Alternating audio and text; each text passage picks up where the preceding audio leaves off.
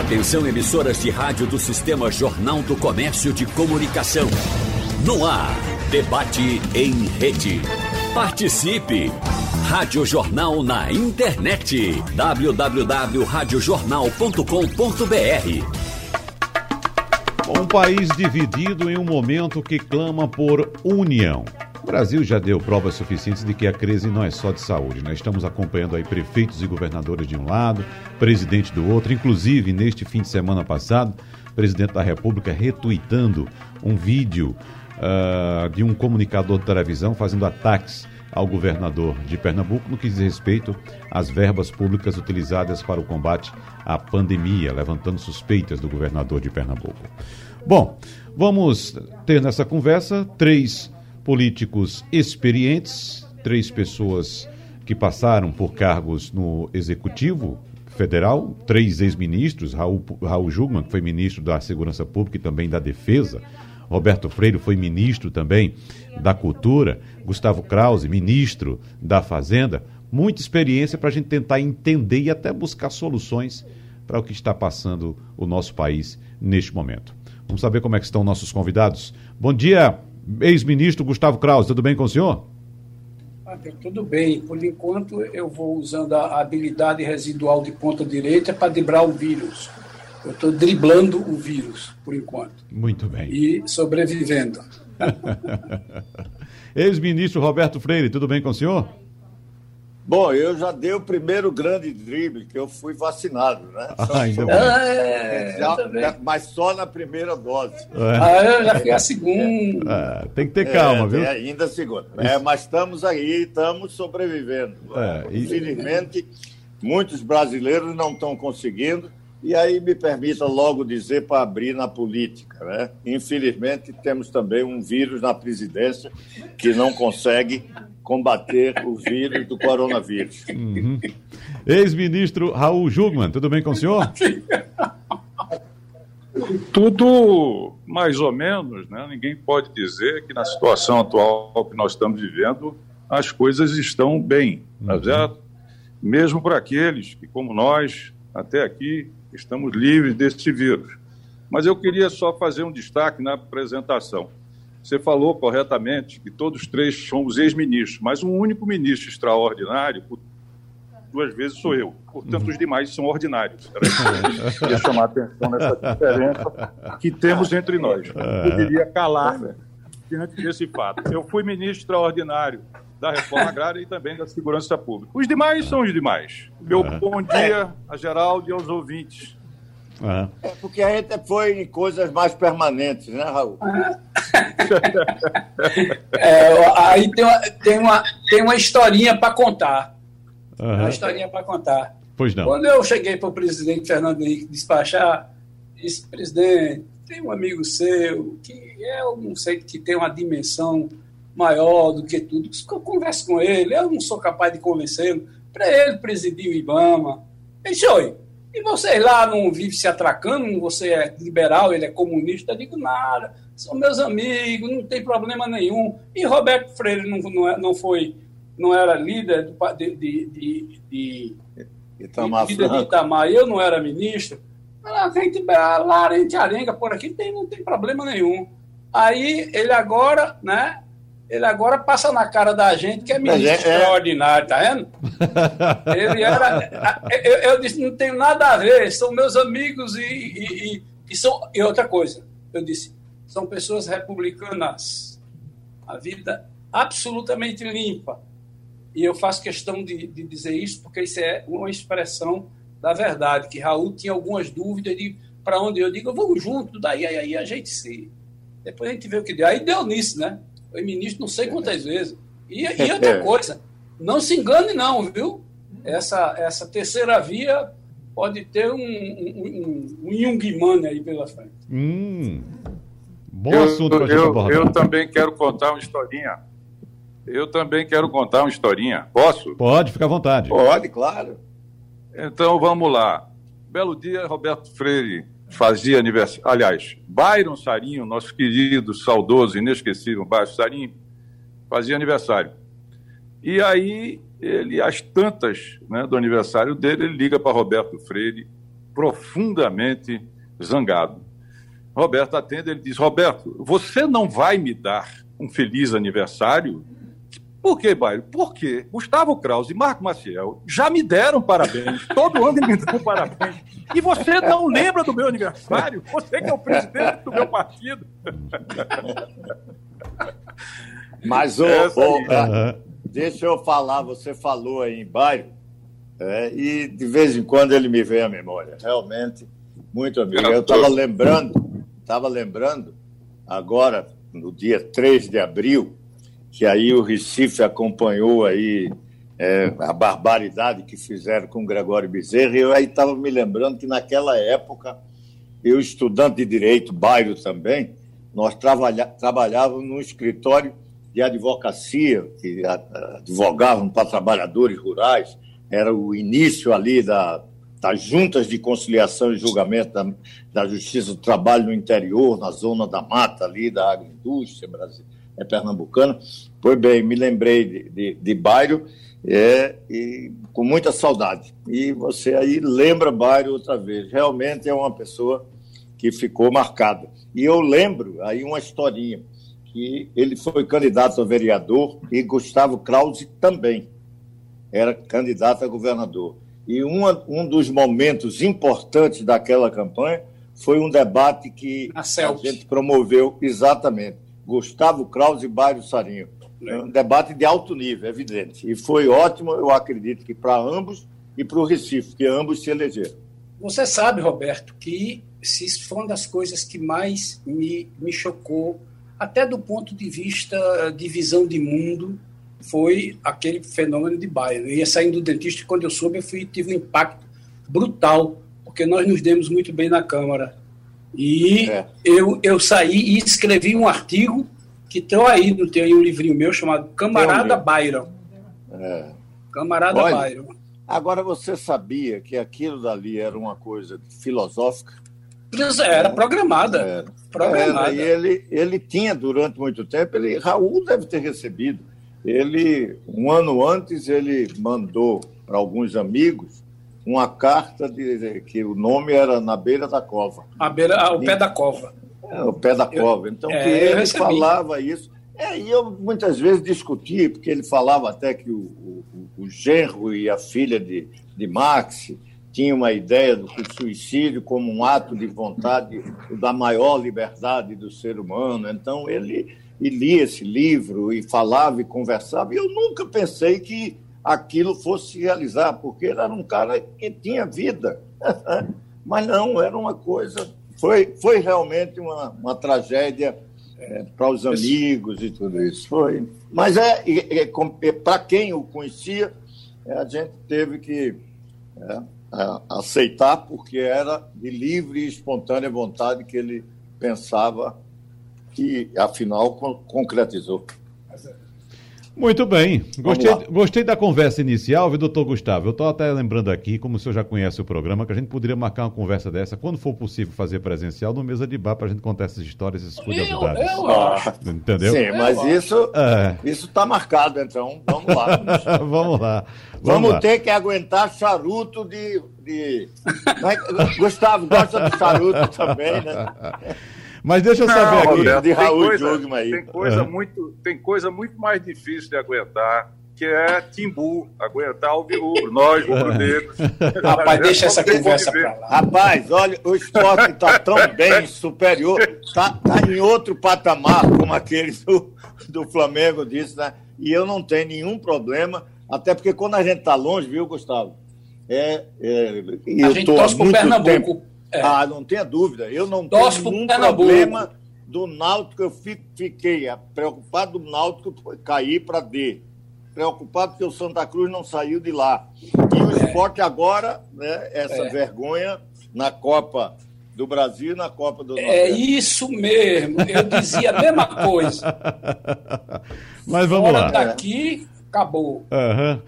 Uh, Ex-ministro Raul Jugman pela experiência, pelo o trânsito que o senhor tem pela área militar no Brasil, a gente já pode dar por uh, findada a crise estabelecida entre o Palácio do Planalto e as Forças Armadas? Veja bem, é, olha só, eu acho que essa crise ela teve um final, esta especificamente a última, que foi importantíssimo para a democracia no Brasil. Porque o presidente da República quis constranger, aliás, vinha tentando há bastante tempo constranger as Forças Armadas a que endossassem as suas ações, que obviamente não são passíveis de endosso, muito menos de instituições nacionais irregulares, como são as Forças Armadas. Então, o que houve? o presidente da República resolveu fazer uma intervenção destituindo a cúpula das Forças Armadas e o ministro da Defesa sem qualquer motivo. Eu pergunto ao Gustavo, pergunto ao Roberto, se eles viram, sabem, ou tiveram, ou especulam algum motivo para a demissão de três comandantes militares, Marinha, Exército, Aeronáutica e Defesa, porque eu até agora não encontrei nenhum, salvo uma intervenção política, porque as Forças Armadas Oi, então aproveitando, já que o doutor Gustavo foi. o apoiando em ações de governo e ações equivocadas. Alô? Pois não, Alô? pode concluir. Estamos vendo, estamos vendo. Então, então, essa foi a razão. E por quê? Porque as Forças Armadas, que eu chamei inclusive o dia 30 de março, o dia do fico, fico com a ponte, ou ficamos com a Constituição, com a democracia e no papel de instituições de Estado. Então, isso foi um marco e o presidente da República se isolou ainda mais do que já se encontra. E nós podemos dizer, agora, com absoluto, eu sempre tenho dito isso, de que as Forças Armadas estão indisponíveis para qualquer aventura autoritária, para qualquer ruptura constitucional ou para romper com a democracia. Ok? Então, esse é o saldo. Agora, evidentemente que o presidente da República poderá intentar refazer o que ele não conseguiu. Mas eu concluo dizendo que ele não vai conseguir. As Forças Armadas, por atos e gestos e palavras, deixaram absolutamente claro. Não são. Quando o presidente da República diz o meu exército, ele comete uma impropriedade, porque quem pode dizê-lo é o rei, é a coroa, porque a coroa, no regime monárquico, é o Estado. Mas, na República, as Forças Armadas pertencem à nação elas estão a serviço do povo brasileiro e de nenhum presidente, ainda mais um presidente que desdenha da, da, da pandemia e que é responsável hoje por mais de 300 mil mortes por não coordenar, por não articular e não dispor dos meios que são necessários para evitar essa tragédia. Gustavo Krause. Bom, é, eu, é, é, eu acho que é, Raul fala com muita autoridade. Acho que o presidente quis enquadrar e levou uma enquadrada. Eu acho que ele mexeu de maneira muito, é, eu diria, de maneira muito é, brutal, né? Mexeu numa coisa muito delicada. E agora eu não eu não estranho isso, porque isso para mim faz parte de toda uma estratégia. É, se você fizer uma leitura né, do presidente, apesar dele ser tosco, etc., é muito importante que se veja o que está por trás disso. Está por trás disso uma ideologia, uma ideologia que não chegou ainda aos livros, que se chama tradicionalismo.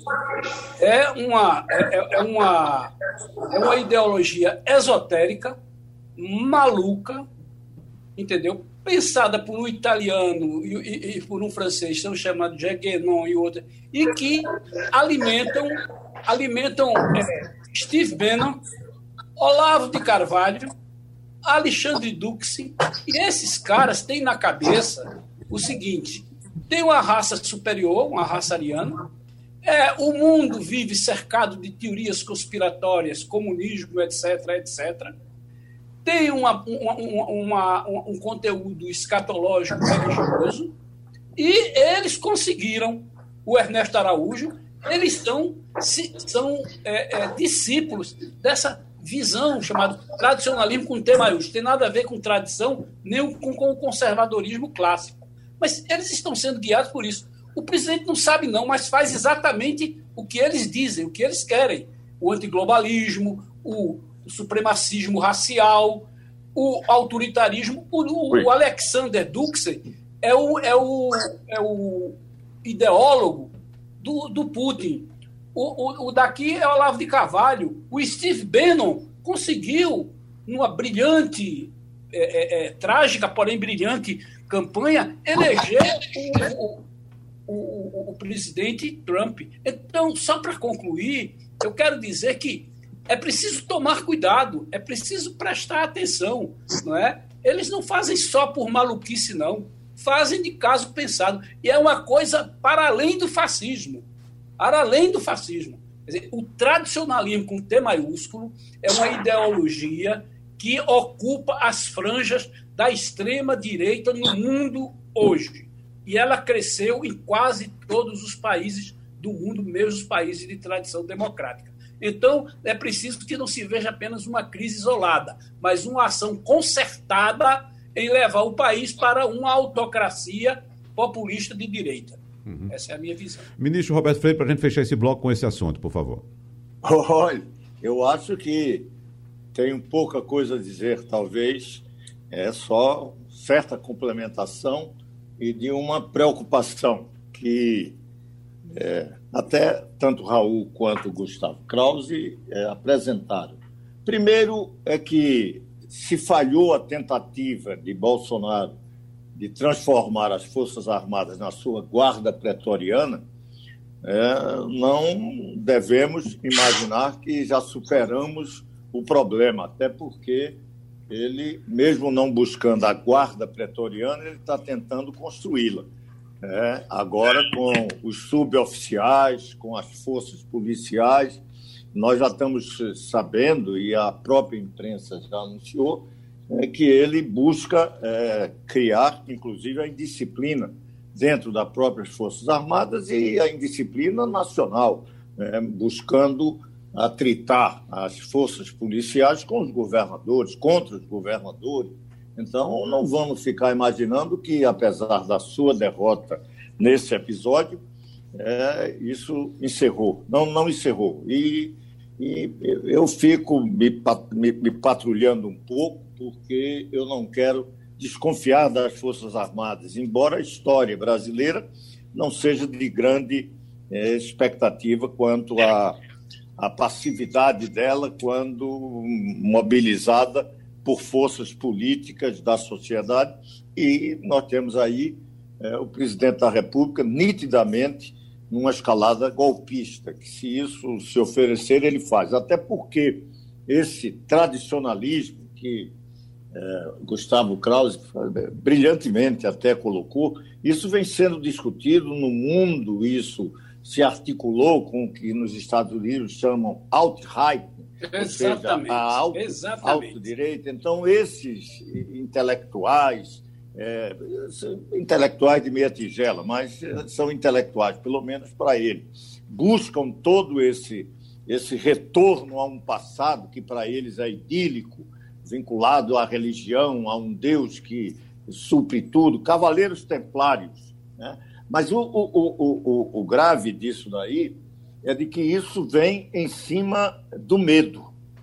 O medo que a sociedade sente da mudança, não sabe bem o que é o futuro.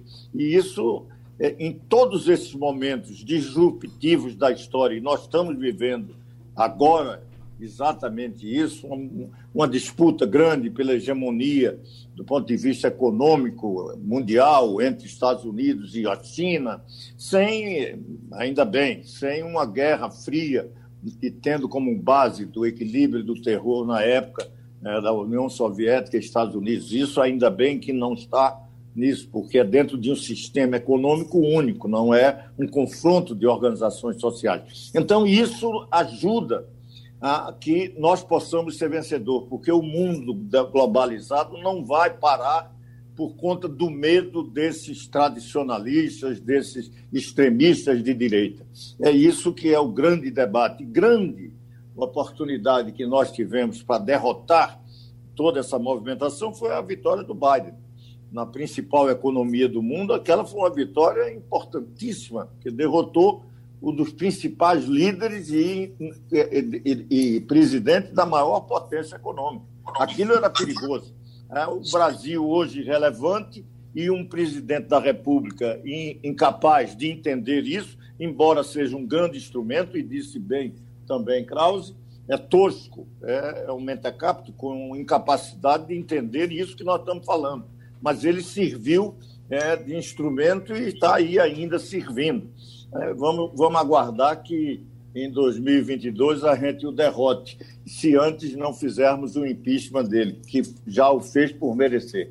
Um assunto que fez parte das discussões políticas neste fim de semana, e discussões ásperas, inclusive, foi o fato de o presidente Jair Bolsonaro reproduzir na própria conta no Twitter um vídeo em que o apresentador de TV Siqueira Júnior faz críticas ao governador de Pernambuco, Paulo Câmara. Uh, o, o, comunicador, o apresentador, diz o seguinte: Paulo Câmara, esse dinheiro não é teu, é para salvar vidas. Ele diz: senhores governadores, criem vergonha na cara, digam ao povo quanto receberam para cuidar das vidas e não tomar essas vidas, não matar as pessoas. Fecha aspas, foi o que disse o apresentador.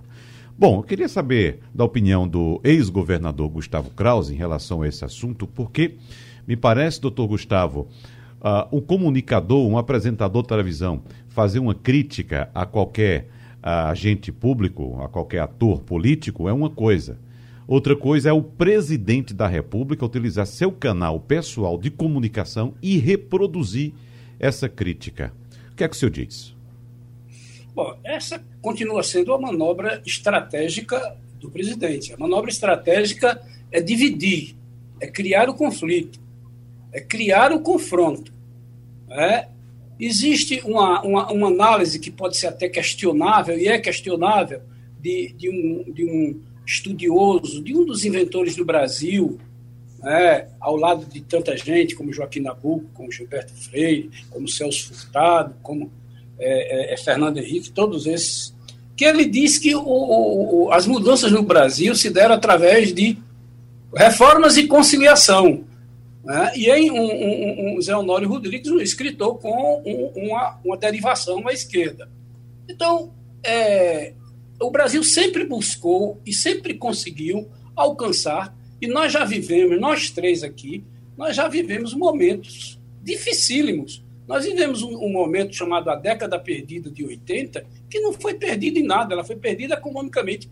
E, e nós ganhamos em 80 politicamente, quer dizer, o, o, Brasil se reencontrou em torno de um, de um, consensualmente, em torno de um pilar das civilizações que foi a democracia. Depois, num grande consenso, nós chegamos ao fim de uma coisa que parecia infindável, que era a inflação. E estamos estávamos atrás de um consenso que estava meio caminho andado e quer encontrar uma bolsa eu diria é uma, uma, não é não é bolsa família não é bolsa não é renda mínima é uma bolsa sobrevivência é um direito universal nós íamos nessa direção consensualmente estou dizendo que esse é o melhor meio para se gerir uma nação porque alguns preferem os meios revolucionários hoje caiu um tanto quanto de moda então, isso não é feito como um despropósito. Wagner. Isso não é um despropósito. Quer dizer, uma das coisas mais engenhosas que o Brasil conseguiu foi manter a unidade na diversidade. Quer dizer, é, uma, é um país, não é? Federativo, não é? E que é pelo tamanho que tem e que mas que isso manteve uma unidade não aconteceu como na América espanhola então é você provocar uma, um fracionamento e não ter. Esse era um momento, vou concluir, esse era um momento para você afirmar uma grande liderança nacional. O presidente da República sentado na, na, sentado na cabeceira da mesa com todos os governadores e dizendo, e depois com os prefeitos, nós temos um inimigo comum que se chama o, o vírus. Era o, o salto para o estadista. Não, não dá para esperar isso. E também nós não podemos cair no erro de subestimar. Nós não podemos subestimar. Esse é um dos equívocos que se tem quando se trata com o populismo. É uma certa subestimação do ator político. Não dá para subestimar. Isso foi devidamente pensado. Foi criado para segunda-feira acontecer isso. Começar esse jogo de novo. Uhum. É. Ex-ministro Raul Jugman, qual o entendimento o senhor tem para esse momento em que, como apontou o ex-ministro Gustavo Krause, de cisão né, no país. De um lado, e até a gente citou na chamada do programa também hoje, de um lado, prefeitos e governadores tentando fazer o que podem para conter a pandemia, para salvar vidas. Do outro lado, o presidente da República, que ora dá sinalizações muito curtas, inclusive, de que vai, de fato, trabalhar em união com os governadores, mas de repente surge ali um outro evento no Palácio do Planalto, já adotando posturas uh, divergentes, ou seja, sem usar máscara, sem fazer apologia à vacina, pelo contrário, fazendo apologia contrária à vacina. Como é que o senhor avalia esse momento? Avalio como um desastre. E avalio também como um profundo desrespeito à tragédia humana, humanitária, ao drama pessoal, individual e de todos, todos inclusive, não me refiro aqui, evidentemente, que aqueles que perderam parentes e amigos, e afinal, quem de nós aqui não perdeu, não digo um parente, espero que não tenha ocorrido isso, Roberto e Gustavo e aqueles que nos ouvem também, mas que não perdeu um amigo?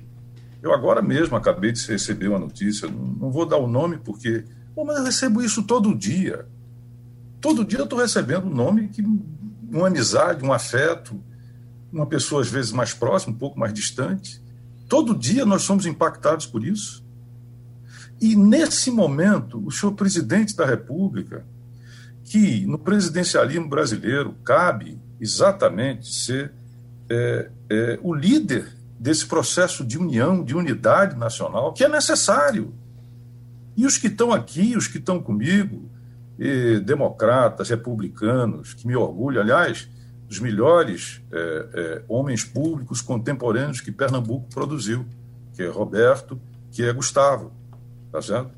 É, numa hora dessa, ele, eu tenho certeza que eles, independentemente das posições deles, se chamados não é, à unidade, ao trabalho conjunto, coordenado, em respeito à vida, que é o bem maior que a gente tem que preservar eles estariam, como eu, inteiramente independentemente das nossas visões a respeito do Bolsonaro, que são negativas. Não resta dúvida disso. Mas diante da urgência, da premência, da dimensão da vida, quem iria negar apoio, suporte ao presidente da República? Fosse ele qual fosse, nenhum de nós, nenhum de nós, pela nossa história, trajetória, biografia. E ver um presidente se indispor com um governador, a essa altura, que está a braços com dificuldade, como outros governadores, como prefeitos, que está lutando por isso, que está procurando encontrar saídas para esse processo, é simplesmente desesperador. É, dá um profundo desânimo e uma indignação que vem junto, um sentimento uhum. de, de, de indignação que tem que ser transformada em ação. Isto não pode prosseguir, não pode continuar. Isto é amoral, isso é antiético, isso é antivida, que são os valores que nos unem, os que aqui estão, os que nos ouvem, e você também que está promovendo isso aí que aí está. É lamentável, não tenho palavras para descrever o que, que é uma hora dessa, um momento desse, você ficar envolvido em disputas políticas. Ora, a única disputa que nós temos que trazer agora, que fazer agora, é contra a morte, é pela vida, e nada, absolutamente nada, deve nos desviar disso. E o senhor presidente falece nessa hora e demonstra a sua incapacidade de exercer o que é o papel esperado pelo Supremo Mandatário da Nação. Uhum. Trágico, lamentável. É isso. Deixa eu saber também do ex-ministro Roberto Freire, porque o doutor Gustavo tocou no ponto importante, uh, que seria a possibilidade uh, posta agora de surgimento de um estadista. E eu também não consigo entender essa questão, doutor Roberto, porque, de fato, uh, o momento é altamente propício para o surgimento de um líder. Mas o presidente da República despreza essa possibilidade ao partir para o confronto, ao optar pelo confronto. É algo simplesmente, do ponto de vista político, inclusive, inacreditável, doutor Roberto. Olha, é, líderes já surgiram. Né? Eu posso dizer a você que a ampla maioria dos governadores é, exerceram esse papel. Alguns prefeitos, é, vamos, vamos ressaltar, sem dúvida alguma, não tem nenhuma relação política maior, mas se não fosse o governador de São Paulo, é, nós estaríamos hoje numa situação ainda mais dramática, né? porque nós só temos vacina no Brasil exatamente porque teve essa iniciativa do Dória junto com o Butantan, em buscar uma, uma cooperação e assinar contrato com o laboratório chinês para podermos ter, ter o início de um, de um processo de produção de vacinas no Brasil. A partir daí, o governo se mexeu, né, porque sua politização indicava que tinha que fazer, assinou um contrato com a Oxford e a Fiocruz, mas assim mesmo com, sem maior consistência, porque até o momento nós estamos com uma, lentidão na produção dessas vacinas da Fiocruz, que inclusive está sendo motivo de discussão nacional, que se expliquem por que nós estamos tendo tão pouca participação da produção da, da AstraZeneca, que foi até a, a, a vacina que eu tomei, mas que representa menos de 20% é, das vacinas que foram aplicadas no país. E, e nós estamos com esse processo é, de, de, lentidão total na produção, na, na, imunização e paralisando a vacinação, que é vida. É, então, isso tudo responsabilidade do senhor Jair Bolsonaro. E é mais, quando ele faz é, atitudes, toma atitudes como essa, de utilizar um, um, um, um apresentador de televisão e, com isso, transformar uma crise Glória, é, importante na Federação Brasileira. Seguida, tá certo? O importante de salientar é o seguinte: isso é crime de responsabilidade. Você ter um presidente da República que procura a, crise e o confronto com os governadores sistematicamente, e ele vem fazendo isso desde o começo da pandemia, quando o Supremo corretamente indicou que tratar da pandemia era algo que tinha que ser compartilhado entre os entes da Federação Brasileira, municípios estados, e a presidência da República coordenando, e esse é o papel que ele devia representar e nunca representou, ao contrário, sempre foi antagônico a qualquer medida recomendada pela, pelo mundo do conhecimento na área da saúde, é impressionante contra a ciência, e isto não mudou em momento algum. Ele criou um comitê é, da crise foi para a primeira reunião, saiu, fez um discurso exatamente contrário daquilo que significava o comitê da crise. Ele comete crime de responsabilidade e, mais grave, ele comete crimes comuns, porque ele atenta contra a vida dos brasileiros ao assumir ações ou as suas omissões na condução e no enfrentamento da coronavírus no Brasil. Isso é algo vergonhoso. E isso para nós é terrível.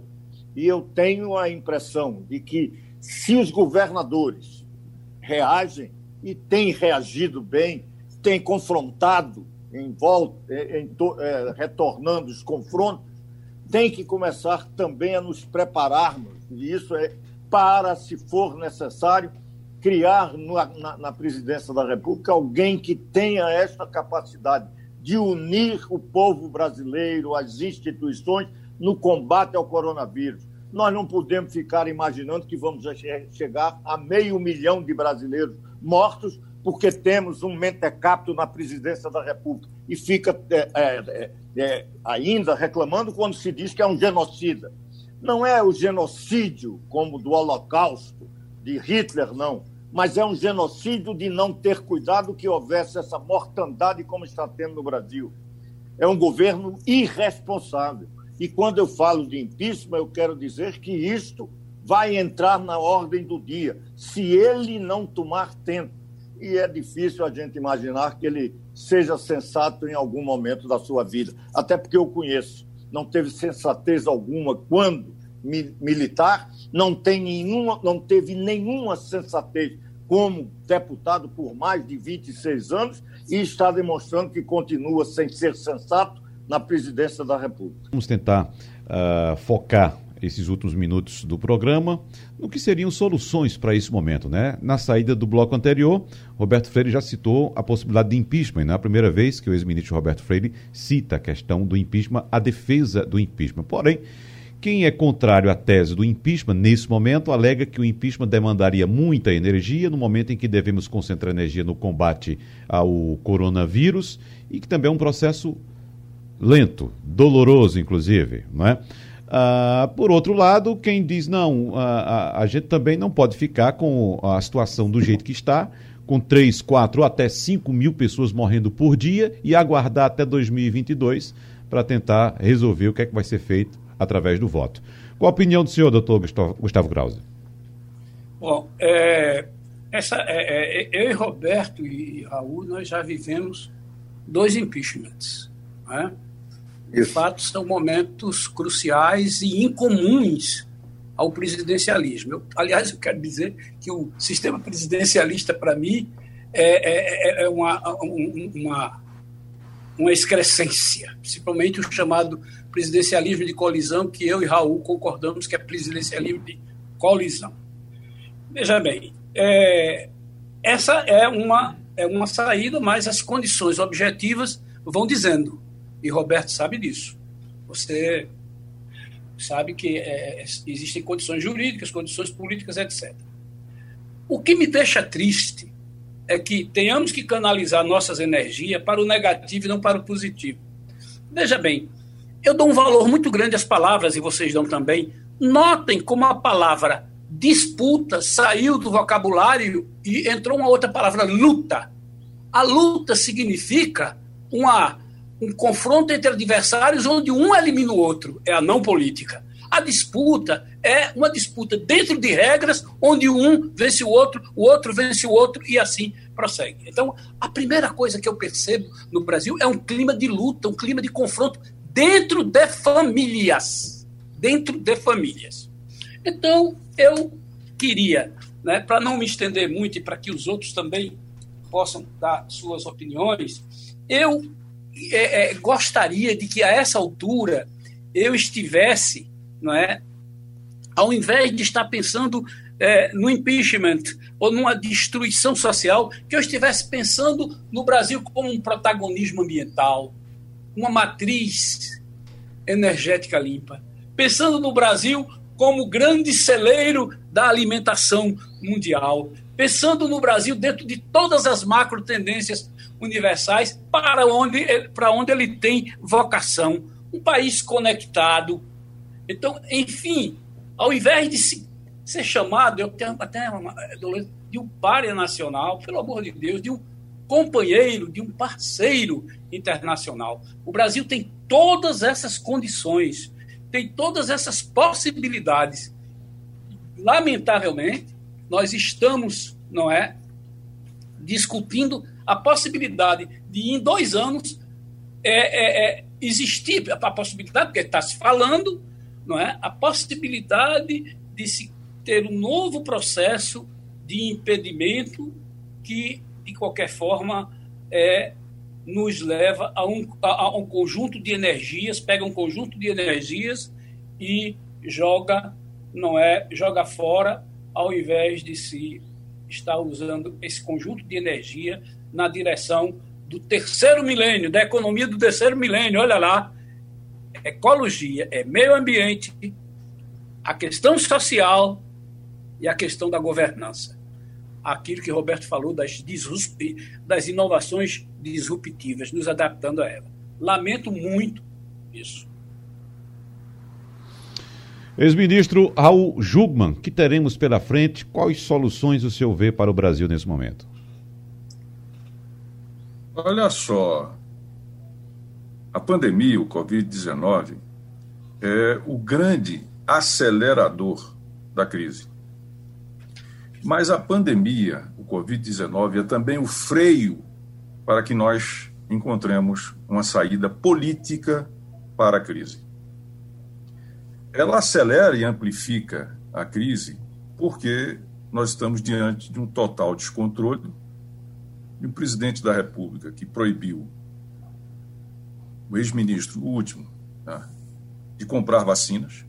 é uma realidade que eu trago aqui para vocês, e que não coordena, não lidera, e que, portanto, nós estamos pagando um preço em vidas altíssimo, maior que o Brasil já pagou ao longo da sua história.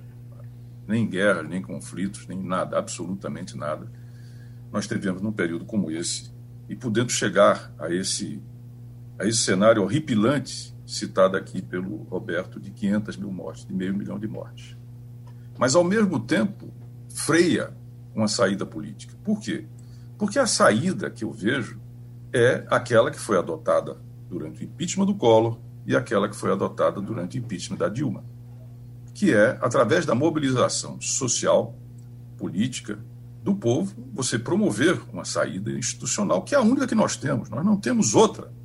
Por isso, inclusive, eu faço aqui a minha defesa, uma vez mais, do parlamentarismo, porque também não dá a cada 5, 10 anos, ou agora menos, dois anos, três anos, a gente está vendo impeachment. Afinal, gostemos ou não do presidente, ele teve o quê? 54, 57 milhões de Aliás, votos. somos nós três parlamentaristas. Os três somos parlamentaristas. Que nós fizemos campanha pelo parlamentarismo. Todos, todos fizemos. Todos fizemos. E vamos continuar fazendo.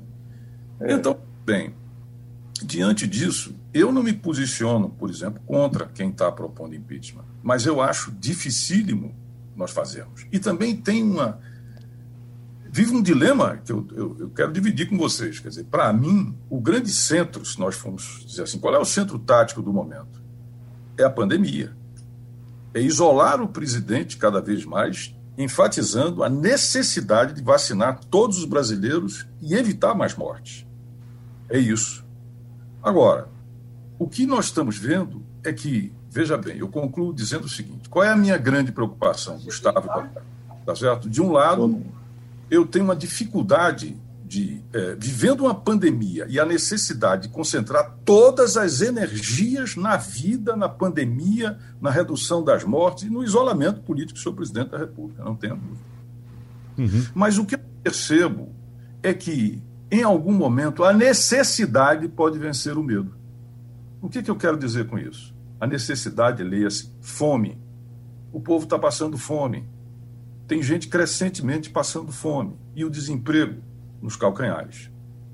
No momento em que essa necessidade for maior do que o medo, o medo da punição, o medo da bala, o medo da porrada, aí sim nós podemos ter problemas com a quebra da estabilidade social. Eu não sei dizer se nós estamos mais ou menos próximos, se nós estamos distante, se isso vai acontecer e não vai. E torço para que não aconteça. Espero que não aconteça. Tomara que não aconteça. Mas não posso simplesmente exorcizar e dizer que isso não vai acontecer. Então, eu encerro dizendo o seguinte: o que fazer?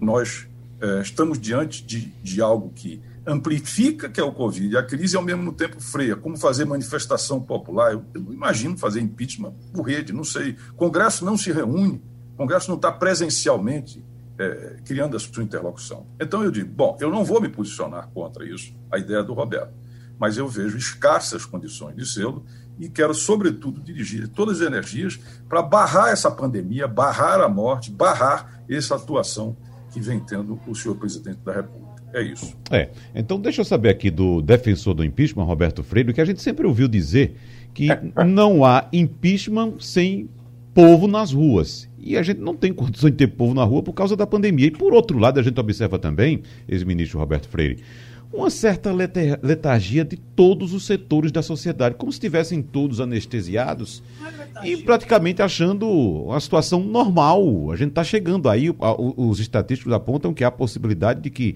o mês de abril uh, crave a marca de 5 mil pessoas vítimas da Covid por dia. O que é que o senhor diz? Olha, primeiro é, concordar com Krause e, Raul Júnior de que é, nós temos dificuldade, por conta da pandemia, de nos manifestarmos. Então, a política, que já tinha mudado de endereço, está sendo feita nas redes e nós não sabemos bem o, o como transformar isso, porque nas redes há uma indignação em relação à atuação do governo na pandemia, o que o defende em momentos de discussão sobre esse combate, sobre essa tragédia, ele se isola, ele fica restrito à sua bolha, que é razoavelmente grande, mas é uma minoria também muito expressiva. A maioria da sociedade brasileira rejeita o seu governo no combate à pandemia, isso sem dúvida alguma. Como é que se transforma naquilo que Raul fala de que superação do medo, superação do trauma, como fala Krause, e que eh, para o país e para enfrentar essa pandemia é necessário, como se fôssemos um médico, uma cirurgia é, de extrema urgência. Será que chegou este momento e o impeachment é uma cirurgia? É você deter uma degradação cada vez maior do tecido social, seja pela crise econômica, como sempre foi, e agora pela crise também sanitária. Então, esse é um momento que eu não sei se chegou, mas eu trabalho por ele, porque eu estou sentindo, não sei se chegará. E enquanto isso não chega, também não vou me descuidar de continuar a luta para salvar vidas, me integrar em processos, defender os governadores, defender vacina para todo mundo, vacinação em massa, os prefeitos, lutar, por exemplo, quando tentaram permitir aglomerações e na justiça, no Supremo, para impedir. Você pode rezar em casa, não precisa, e ainda bem que as grandes lideranças religiosas no país entendem e já estão fazendo, inclusive, os seus cultos e as suas missas é, online pela, pela internet. Ou seja, é, temos que trabalhar isso. E nós temos ainda um outro trabalho e também estamos realizando: organizar este campo democrático que não está nem no polo bolsonarista e nem numa perspectiva de trazer o populismo de esquerda que tanto mal causou o país e tentar construir neste campo democrático um outro polo que se chegarmos a 2022 tenha a capacidade de derrotar esses dois populismos, a direita de Bolsonaro e a esquerda de Lula, e fazer com que o Brasil comece a pensar século 21, buscar relevância, saber do mundo globalizado que globaliza também cadeias produtivas da economia e que essa economia é a economia da sustentabilidade, da energia limpa, de uma economia que tende a, tem a ver com a inteligência artificial, com a robotização, com novas relações de trabalho sociais e novas instituições. É isso que o mundo precisa e está discutindo, e o Brasil precisa fazer esse ajornamento e não ficar na mediocridade de estar discutindo a política como se vivêssemos no auge de um capitalismo industrial que teve a sua grande presença no século XX. Nós precisamos entender isso, e eu tenho a impressão de que debates como esse, quero dizer da minha imensa satisfação de conversar com esses dois grandes pernambucanos. Eu estou longe de Pernambuco aqui nesse momento, mas junto com eles é para mim um momento de grande satisfação, eu diria de até emoção de nos encontrarmos e agradecer a vocês por que tem aí. Se puder impeachment, impeachment em Bolsonaro. Se não puder, derrotá-lo e derrotar o retrocesso em 2022. Bom, senhores, o tempo voou, a conversa foi muito boa. Eu quero agradecer aqui, em nome do Sistema Jornal do Comércio e Comunicação, a presença dos ex-ministros Raul Jugman, Roberto Freire e Gustavo Krause no debate de hoje, que é repetido amanhã, às duas e meia da manhã. Muito obrigado, um abraço e até a próxima. Sugestão ou comentário sobre o programa que você acaba de ouvir, envie para o e-mail ouvinte@radiojornal.com.br ou para o endereço Rua do Lima 250, Santo Amaro, Recife, Pernambuco.